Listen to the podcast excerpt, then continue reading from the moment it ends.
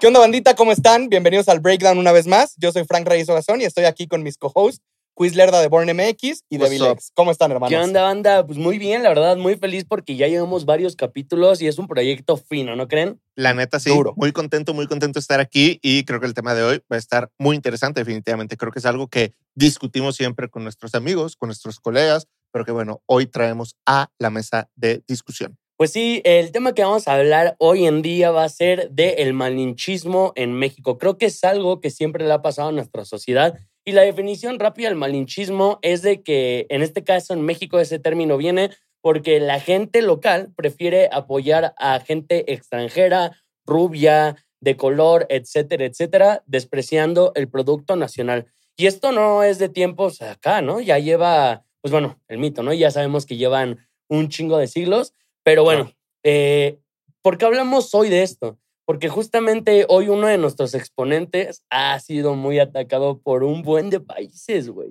Pero sorprendente, ¿eh? O sea que, bueno, ahorita vamos a hablar un poquito más en trasfondo de eso, pero pues acaba de salir la session eh, de Peso Pluma con Bizarrap y la verdad es de que yo ya venía a venir. O sea, no sé si ustedes ya veían venir que se, que se venía acá un poco de hate, güey. Ujú, Sí, Totalmente. sí, totalmente. También cuando, a ver, es una sesión que sale mucho del formato de las sesiones anteriores, así que desde ahí iba a ser atacada.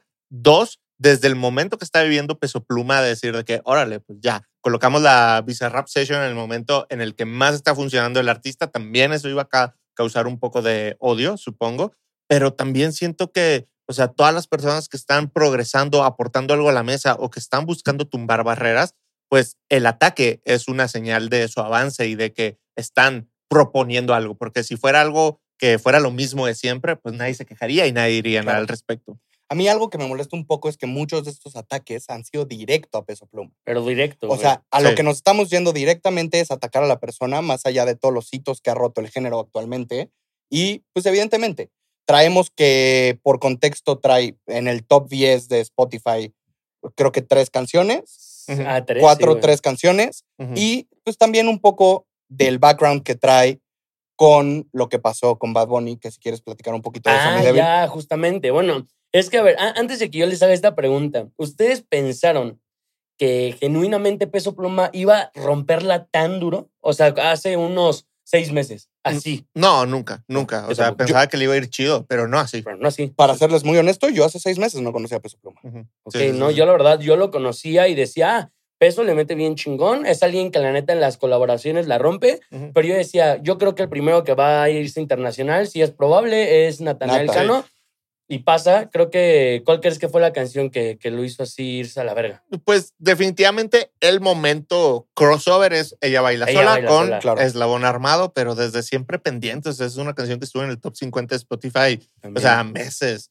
O sea, Y también- muy criticado también. Sí, también, sí, sí, sí, pero justamente porque está tocando fibras y líneas que crean conversión y que creo que es súper importante cuando un artista está en esa posición es presionar líneas y decir de que, oye, esto, esto, esto, y nos obliga a hablar de tal vez cosas que no necesariamente se- este, queremos o nos sentimos muy cómodos Mm, hablando. De hecho, o sea, ahorita estamos hablando de que mucha gente le está tirando hate a peso pluma y estamos hablando de países, pero también hay que dársela a los países que nos apoyan. Y uno de los países que yo he visto una recepción increíble con los corridos, y hay varios artistas que ya hemos visto que se están metiendo, es Colombia, Como duda. que México y Colombia siempre se han llevado bien, ¿no creen? Sí, la realidad es que culturalmente en Latinoamérica, Colombia es el país más similar a México. De hecho, por eso cuando Oxxo quería internacionalizarse, fue el primer país al cual eh, fueron Colombia, porque es más como eh, la chopa. Y eh, la música regional, el mariachi, también ha funcionado históricamente a través de en, en Colombia. Este, el reggaetón es súper, eh, ¿cómo se dice? Aceptado por los mexicanos y realmente, o sea, creo que son eh, personas que nos gusta el desmadre, la fiesta, este, que vivimos en países caóticos en donde Justo. sabemos Sí, apreciar Y como... países muy amorosos, ¿no, güey? Sí, y sí, y creo que algo bien, bien, bien interesante es que lo podemos ver en las escuchas de los artistas eh, eh, colombianos, Claro. que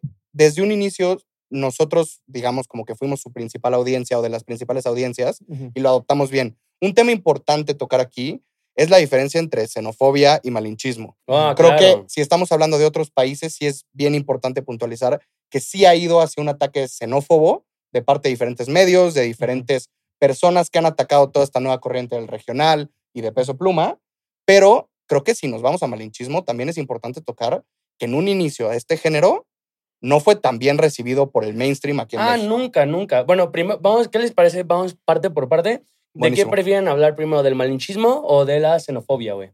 Pues creo que podemos hablar un poco de lo que está pasando y cómo a los géneros que han ido pegando urbanos y regional, Ujú. Ah, lo que está de moda. eh, pues aquí en México en un inicio en el mainstream no se adoptaron bien y ya de ahí podemos abordar a todo el tema de la sesión y todos los medios tirándole de una manera xenófoba a peso pluma. Yo creo que esto lo podemos resumir como muy sencillamente en el punto de eh, prácticamente todo el arte, todo el arte que ha sido significante en nuestras vidas y los géneros y movimientos que han logrado salir adelante vienen de comunidades marginadas, Claro. vienen de la opresión, vienen de la necesidad de expresión. Así que constantemente cuando buscas, eh, no sé, un movimiento como el house, que está supermente y, eh, influenciado por minorías en Estados Unidos, cuando buscas el regional mexicano y que la gente eh, lo asocia con el rancho y con el, los pocos recursos, etcétera. Como si fuera algo O sea, negativo. realmente el arte nace de estos lugares este, la gran mayoría de las veces. Así que Claro. siempre vamos a lidiar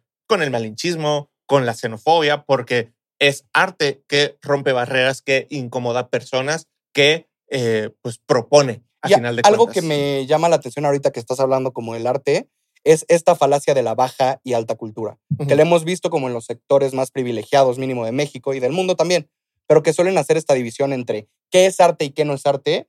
Y yo creo que hacer ese papel es completamente clasista. para, usted- para ustedes, ¿qué es arte y qué no es arte? o sea, es completamente subjetivo. claro. Sí. Y la verdad yo creo que, o sea, cualquier tipo de expresión arti- artística o musical lo podemos considerar. No tenemos por qué hacer esta división de si es baja o alta, porque seamos honestos, ¿quién prende su Spotify y pone a Mozart, cabrón?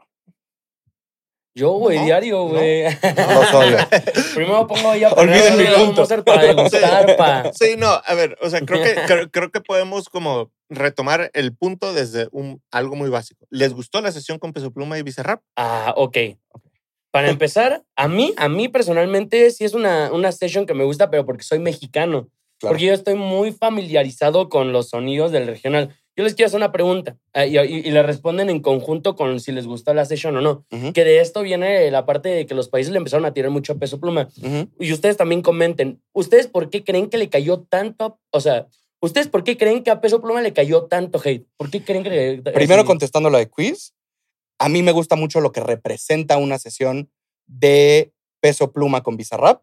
Más allá de la interpretación de Peso Pluma, que si es muy corta, que si el coro no es tan destacable, no es la mejor canción de Peso Pluma, no es la mejor sesión de Bizarrap, pero era algo que tenía que pasar eh, tarde o temprano. Y creo que ahí está la diferencia en los puntos que hablamos de que, a ver, no me encanta, pero me gusta lo que representa, estoy acostumbrado a los sonidos y la, lo puedo llegar a disfrutar, versus los otros comentarios que leemos de, ah, es que es un término derogatorio, ¿sabes? Claro. O sea, y ahí es donde Sí, se cruza la línea, directamente. No, no, no es obligado de que, ay, a huevo, es mexicano, hay que apoyarlo. Ay, a huevo, está hecho en mi país. Este, vamos todos detrás de esto. No, a ver, pues nos pueden gustar cosas y pensamos que algo es una mierda, pues pa- para nosotros es una mierda. Si pensamos que algo está chido, pues es algo chido. O sea, no, eso no, o sea, que sea de tu país o no, no debería de poder y no debería de influir en que si te gusta o no te gusta algo, piensas que es bueno o es malo. Y como siempre Pero lo es- decimos, ajá. hay grises. Sí, No hay, hay grises, el arte es malísimo. subjetivo, no a todos nos tiene que gustar lo mismo, pero ya hay una línea en donde de que, ah, no me gusta porque tal artista es un A o porque tal artista es una A y ahí es donde está la línea. Está creo yo. terrible. O sea, y, y hablando como del tema de malinchismo, o sea, sí creo que no sería como algo loco decir de que, a ver, el trap gringo es mejor que el trap mexicano. O sea, siento que sin ninguna duda, o sea, el arte es escala de grises, pero siento que nadie estaría en desacuerdo con esto. Es decir, ¿qué álbums tenemos este, equivalentes en México que le puedan hacer una competencia a los álbums gringos de trap, de trap clásico? Este, pues no, yo no creo que tenemos ninguno siquiera. Pero Por no- ahora. eh, por ahora. Pero no, no es un tema ahí, creo yo, de malinchismo, sino de, a ver, pues estoy haciendo una, una crítica como fundamental en lo que yo creo de un género. Siento que decir lo contrario, pues tendrías que argumentar más que Com- lo que yo estoy argumentando para decir esto. Y no creo que eso sea malinchismo. Mira, yo creo que hubo un tiempo donde los mexicanos, eh, al menos que estamos muy metidos en el género urbano, siempre nos quejamos de que no teníamos identidad, de que escuchábamos a alguien y decía, ay, es que no tenemos identidad como mexicanos porque suenas como puertorriqueño. Sí, replicando Ay, los flows. Es que te su- suenas exactamente igual que si hicieras trap argentino. Va, chingón. Entonces ahora vienen unos cabrones que están haciendo algo con identidad, algo que es 100% mexicano, y va a salir el güey Eddie de un pinche topo, así como un pinche topo, y va a decir, ay, no, güey, es que lo que hacen es pura mierda, güey. Verga, pues cabrón, entonces ¿quién te entiende, güey? Estamos haciendo algo con identidad, algo que neta, a ver, ¿qué país de, de América Latina tiene en su top 10 música regional de su país?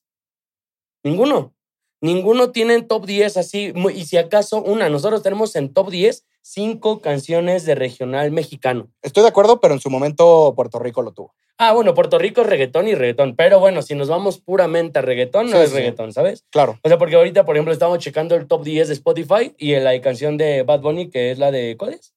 Eh, Where Where She Goes. Goes. Where she goes. Ajá, esa Que bajo esa lógica, por ejemplo, Colombia, que sí ha sido uno de los early adopters y que ha apoyado a México en este Uh, tema, Colombia duro. eh, pues no, o sea, por, probablemente no tenía, eh, digamos, que haya nacido el género allá y tenía exponentes en el top 10. Pero más allá de eso, de dónde nació o, o todo ese tema, creo que respondiendo a tu pregunta para no irnos eh, de tema, es que justo como iniciamos el capítulo, uno de los problemas principales con Peso Pluma fue lo que pasó hace algunos meses, años con Bad Bunny. Ah, bueno, es que el contexto es de que yo les había hecho una pregunta y era. Ustedes, que iba a ajá, llegar. ustedes pensaban que Peso Pluma se iba a ir tan a la verga. Yo, sinceramente, no pensaba que se fuera a ir tan a la verga. Y entonces yo creo que ese, el peso andaba enfiestado, güey. Ajá, estaba hasta la verga de copas. Y andaba con el orgullo nacional de que por fin tenemos una identidad, güey. De que por fin tenemos algo y estamos destronando al número uno del género. Y pues se le salió, güey, porque, pues, porque estaba pedo que. Aquí no se le dio una peda de las manos, seamos honestos. 49 mala- O sea, nada más no, no, me- nos está grabando todo el mundo y salimos me, en TikTok. me identifico, ajá, justo, güey, si tú estuvieras todo el tiempo en cámara ya estarías funado desde hace años, güey. Y tú Pero más. bueno, y yo también.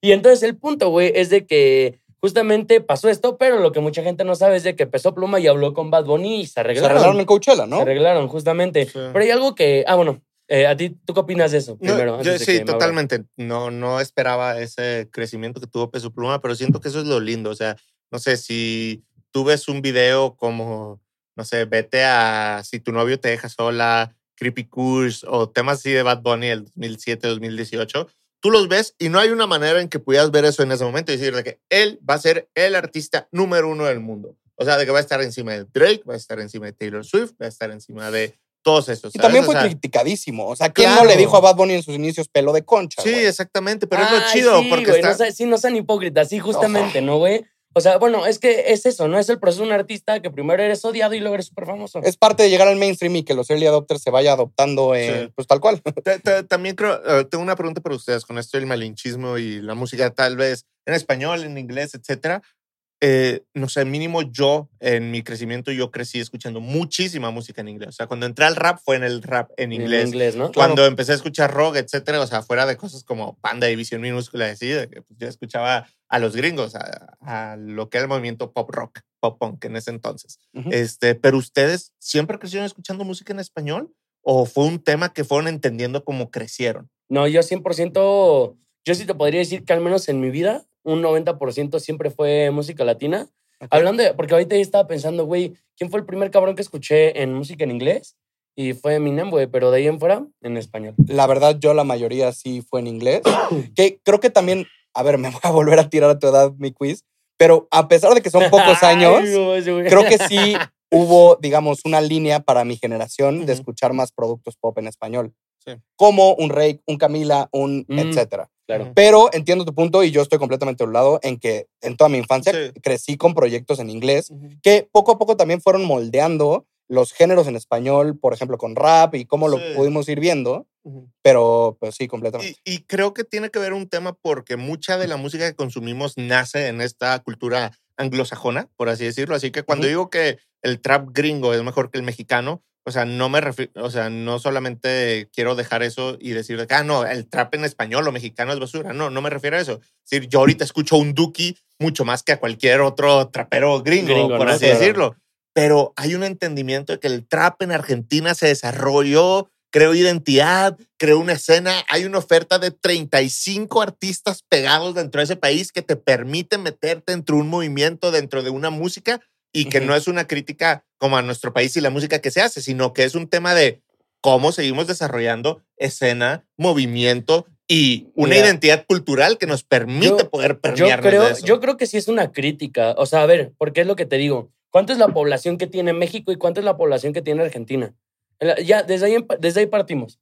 O sea, les doblamos la población, doblamos todo eso. Y es lo que te dices, tienen un catálogo de artistas increíble. Hay una unión increíble. Ya a partir de ahí los artistas son bien unidos. Y el público argentino, no solo con la música, con el fútbol y con todo lo que tenga que ver, Es muy siempre tienen un apego, siempre abrazan a sus artistas. Era, lo que tú decías, no, bueno, es que si es nacional no estamos obligados a que nos guste y es válido. Pero si no tienes algo, algo bueno que decir, igual te quedas callado. Si no quieres apoyar, te Entiendo. quedas callado. Pero, ¿qué pasa en México? Es algo bien distinto, güey. Lo vemos desde los artistas. Los artistas no quieren compartir el pastel, están en sus bandos. Y luego te vas en el público mexicano y ves al pinche morrito allí que piensa que sabe de rap y entonces te va a poner a criticarse todo lo que salga porque no es algo que él haya visto o cree que Estados Unidos está muy adelantado, que es lo que él solo ve porque ahí entra el término de malinchismo. Y justamente hay algo que a mí me ha molestado un poco porque no solo malinchismo. A raíz de que salió la session de, de Peso Pluma y de todo el éxito que hemos visto de Peso Pluma, hay muchos medios de Puerto Rico que se han dedicado a tirarle mierda a Peso Pluma, ¿no? Y entonces es como de, güey, a ver, ¿por qué le están tirando mierda no solo a Peso Pluma, sino a la, a la música regional? Hablando de manera despectiva, diciéndole música ranchera, ¿no? Por miedo. Porque sea- les vamos a quitar a su Bad Bunny del top No, y número deja de uno, eso. Y este es un mensaje bien claro. Nosotros los mexicanos somos los oyentes número uno de todos sus artistas. Y los hemos apoyado desde Y los siempre. hemos apoyado desde siempre. Y este es un mensaje bien claro. Puerto Rico necesita de México. México no necesita de Puerto Rico. Al final del día, el regional mexicano jamás se va a dejar de escuchar. Que sí puede ser algo que quizás no puede salir internacionalmente. Ustedes piensan que el regional mexicano suena apenas ayer. Ya veremos. No, no, no, no, deja de eso. O sea, güey, lo estamos diciendo desde 1910, desde antes, güey, la revolución. Claro. Ha sido una parte arraigada culturalmente, ¿no? Y no hablo, y no, y no digo de todos los puertorriqueños, porque hay muchos puertorriqueños que se la dan, que apoyan, y es algo bien bonito, ¿no? Como también gente de República Dominicana, que hay gente que dice, wow, ya no, super- ya no superaron en el Dembow. Que hay que ver, ¿no? O sea, yo la verdad el Dembow, wow, güey, es algo que se me hace bien adelantado. Pero también hay otras personas de República Dominicana que no se la quieren dar. Pero es ahí es donde, güey, entonces, ¿por qué nosotros, si les dimos el apoyo tanto tiempo, güey, si mantuvimos a sus artistas en el, en el chart, porque ustedes no nos apoyan, pero pues simplemente no tienen mierda, ¿Y ¿no? sabes qué? Justo ese tema, que está bien, no quieres apoyar, no, no tires hate por tirar hate. No, no, o sea, no, no le veo sentido a que traigas a toda la audiencia que te está escuchando mínimo en los, en los medios ¿Saben, Puerto ¿saben cuál Rico es la población hacer de un llamado a la acción. Supongo que como entre dos, tres millones.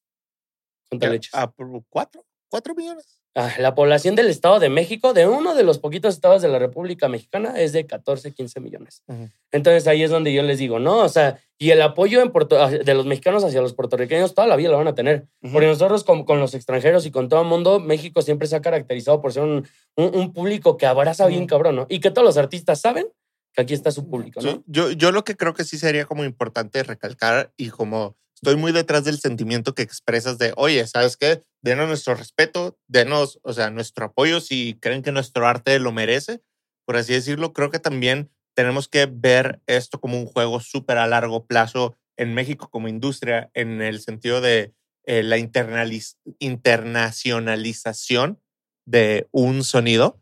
Este, de que es muy lindo el momento que estamos viviendo y es bien chido poder ver cinco canciones latinas en el top 5 de Spotify, etcétera. Pero también como tener súper claro que, y creo que de ahí viene tu punto de que, oye, generemos comunidad. Claro, ¿Sabes? porque Claro. no todos nos unimos. ¿no? Ajá, sí, o sea, ¿por qué no generamos comunidad? Porque, o sea, porque creo que también es bien cagante ser de que New Kid on the Block y llegar a tirar vergazos, por así decirlo, que creo que mucha gente está cayendo en eso, decir de que, ah, ahora sí no la pelan, de que, espérate, pues te vamos dos, Sí. tres meses en el En el top, o sea, de que, a ver. Falta chill, lo- ¿sabes? Lo, o sea, lo- lo- de lo que- difícil, o sea, bueno, que obviamente tiene su pinche complejidad y lleva a los charts.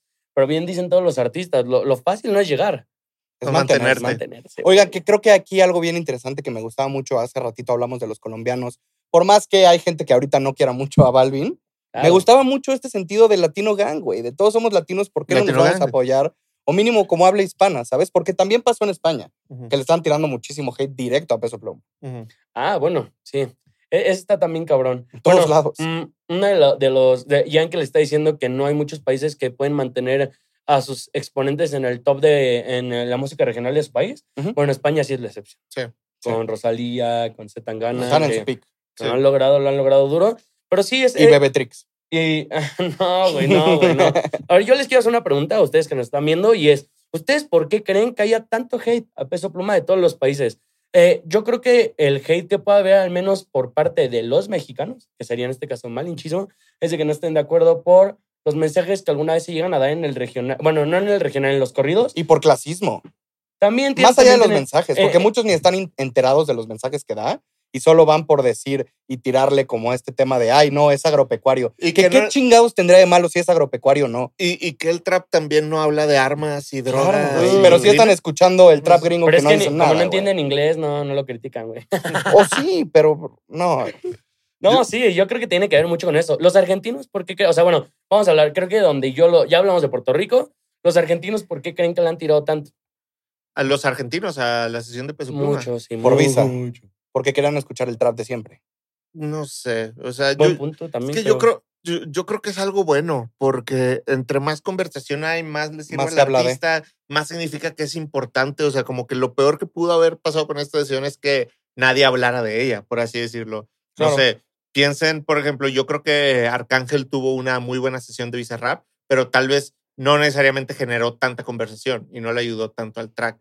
Así que, no sé, como que pensar, lo- sí entiendo que es odio, pero yo tengo una percepción mínimo de redes sociales de que el odio regularmente viene de un nicho muy pequeño, muy ruidoso. No Son es- cámaras de eco. ah, son cámaras de eco, Ah, exactamente. claro. Así que yo no necesariamente pensaría que, que Argentina nos odia, ni que Puerto Rico nos odia, ni que nada, no sé, sino es figuras que buscan crear conversación y que siempre va a resaltar lo negativo sobre lo positivo en una conversación de una red social, porque a conforme están programados nuestros algoritmos, pues las interacciones es lo que se nos muestra. Y lo que causa esas interacciones es lo negativo eh, la gran mayoría de las veces. Creo que algo también bien interesante que lo hemos platicado en múltiples ocasiones.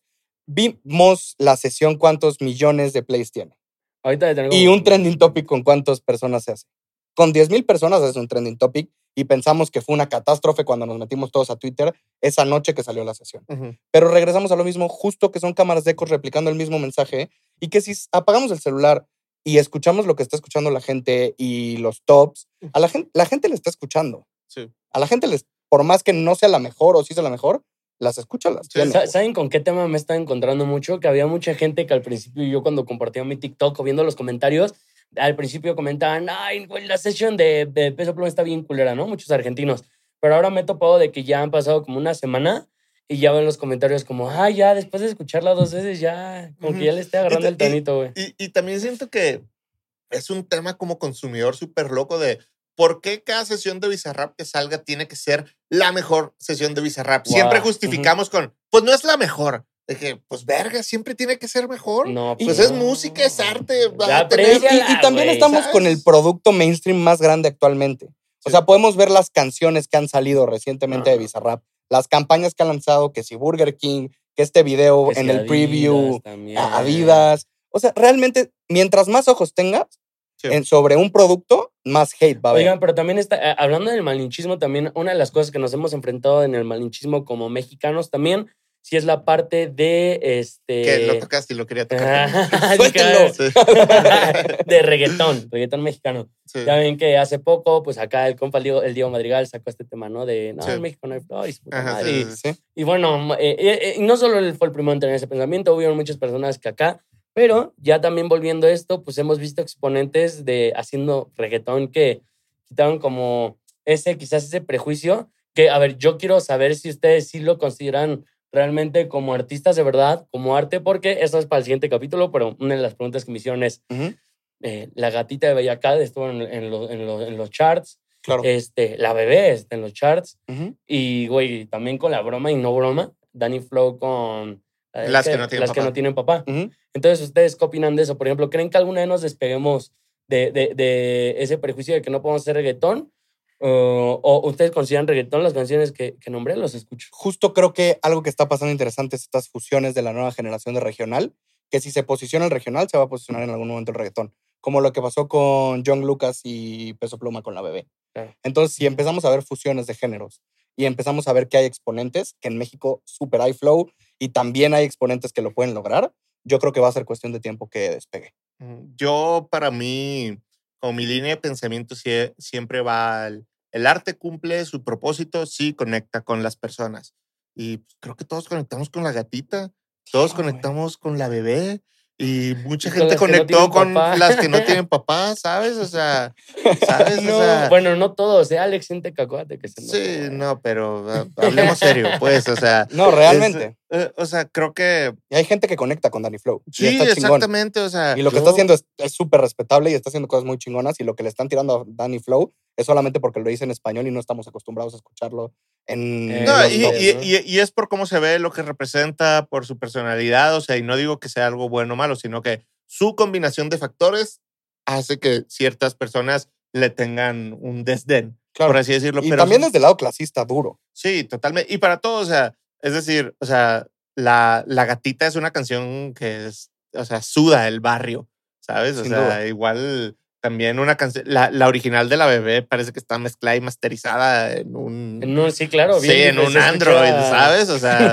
Pero de hecho, ya, ya la versión del remix ya suena ya, chida. Ya suena potente, chida. Pero, pero hasta eso, o sea, esa, esa mezcla mala que tenía la bebé original le daba personalidad porque te transmitía que es algo que hicieron, o sea, así como albergazo, por así decirlo, y es Claro. parte de la esencia de la canción. Así que no tengo un tema con eso y creo que no existe un argumento para decir de que no, no son No reggaetón podemos, mexicano. ¿no? ¿Creen no, que la son- gatita sea un one hit wonder? No, ya se le pegó. Yo creo que. Y yo me le pego. Un shout out para Yao Yao y, eh, ¿cómo se llama? Smiley, güey. Sí. Güey, acaban de sacar un, un palo, güey. Y yo me le pego. Sí. Con Bellacat. Me le pego, se me pega. Güey, es un palote. La y yo que creo sí. que lo va a seguir haciendo Bellacat porque tiene este tono que.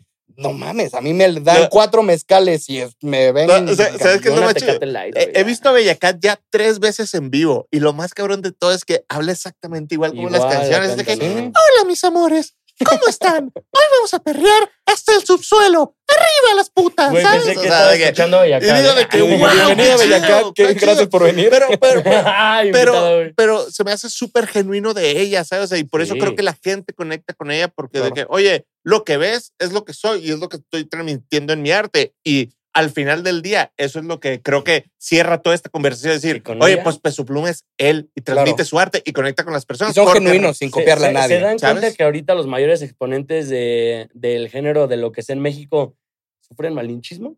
Ya lo dijimos, peso pluma. Sí, duda. todos. Esta- esta Malinchismo, clasismo, xenofobia. Y, y, y, y, y sí me gustaría dejar algo en claro, o sea, también como para tal vez salirnos un poco de nuestras cabezas. A mí me toca eh, con Born entrevistar a diferentes artistas de diferentes lugares, diferentes países, etcétera.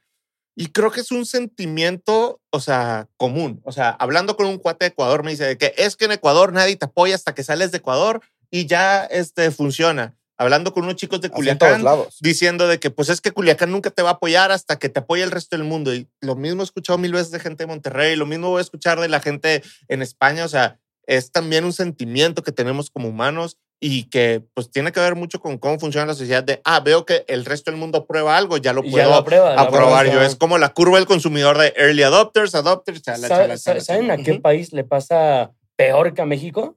A Perú. Güey, neta, ellos sí tienen bien presente la frase de el peor enemigo de un peruano es otro peruano, pero neta, güey. Porque si ahorita yo les pregunto, yo creo que no van a decir ningún exponente del género urbano de Perú. ¿Qué? ¿El Faraón Love Shady? Faraón, ¿Y quién más? Faraón Love Shady, no necesitan Sí, a nadie sí, más. sí, sí, sí. No, no es cierto, es broma. Sí. Güey, No necesitamos a o nadie sea, más. Güey, eso está cabrón. no Sí. clipen. Sí, sí, sí, O sea, sí, güey, sí. eh, eh, el faraón, digo, eh, es, es subjetivo, si puedes decir que es arte, que te guste y no, pero es algo que creo que es un fenómeno que sí pasa mucho con lo que tú dices, de que yo creo que en México sí pasó durante mucho tiempo y lo que estamos tocando en los otros capítulos, si no lo han visto, vayan y véanlo, es, en pocas palabras, el regional nos salvó. Sí, exactamente, exactamente. Bueno, pero creo que justo para ir cerrando, ya tocaremos ese, ese tema en otro episodio. Creo que estaría bueno dar nuestra conclusión cada uno, si alguien quiere hacer conclusión y cerrar el ¿Quién quiere capítulo. empezar? Yo creo que pues, me, me siento en condición de empezar. A ver. en esta ocasión. Yo creo que, que apoyemos lo que nos gusta, lo que no nos gusta, mm, no le dediquemos energía en el sentido de todas las, interactuando con algo lo apoyas en el mundo de las redes sociales. Creo que como mexicanos tenemos que trabajar mucho para hacer comunidad dentro de nosotros mismos, Claro. hacer comunidad con la gente de fuera y que creo que pues realmente cuando nos ponemos a la defensiva o que queremos defender lo nuestro y nuestros artistas, viene justamente de eso, de, oye, pues ¿por qué yo no podría tener un lugar en esta mesa? Y creo que eso es lo que todo el mundo está buscando, un lugar en la mesa para poder hacer lo suyo. Así que, este, shout out a toda la gente de Latinoamérica que nos está viendo, a toda la gente de Europa que nos está viendo, a toda la gente de todos los continentes que nos está viendo, apoyen a sus artistas de su país, apoyen a los artistas internacionales, consuman lo que les gusta, lo que no les gusta no lo consuman. Keep it rolling. pero no critiquen. O sea, también creo que está en todos quitarnos el prejuicio y dejar a la gente vivir y que escuchen lo que quieran, cabrón. Realmente, ¿en qué papel nos vamos a poner nosotros en que algo es mejor que otro? Dejen a la gente escuchar lo que quiere y dejen de meter prejuicios en la cabeza de la gente y más si eres un medio. Saludos, Chante. Pues nada, yo creo que hay dos mensajes claros y concisos. Primero, para los hermanos de otros países, es lo mismo. Yo creo que el apoyo de los mexicanos lo van a tener toda la vida y sé que hay muchísima más gente buena de la que, como ustedes dicen, pueden llegar a criticar. Y el mensaje que yo te puedo dar de mexicano, mexicano es, güey, apoya, güey, de verdad, como mexicanos somos unos chingones, güey. Hemos demostrado una y mil veces que a nuestros compa- compatriotas los podemos alzar hasta donde nosotros queramos, pero igual es válido. Si no te gusta, no lo escuches, no hables, o sea, si quieres, habla del tema, pero siempre con respeto, porque, güey, el hate está de más, ¿no? Pero bueno, la neta estuvo muy verga el capítulo de hoy. Creo Ujú. que es un capítulo que además tendríamos tela como para hablar. Nos da No muchísimos mames. Cállate, ¿no? Sí, no, pues cómo callar, güey. No lo calles, estás Muy güey. güey. Carajo, quiz, ¿otra vez? Pues nada, banda, la neta, pues esto sería todo, ¿no? Buenísimo. Pues muchas gracias por vernos. Nos vemos en el próximo capítulo. Ya saben dónde seguirnos. Chao. Cuídense.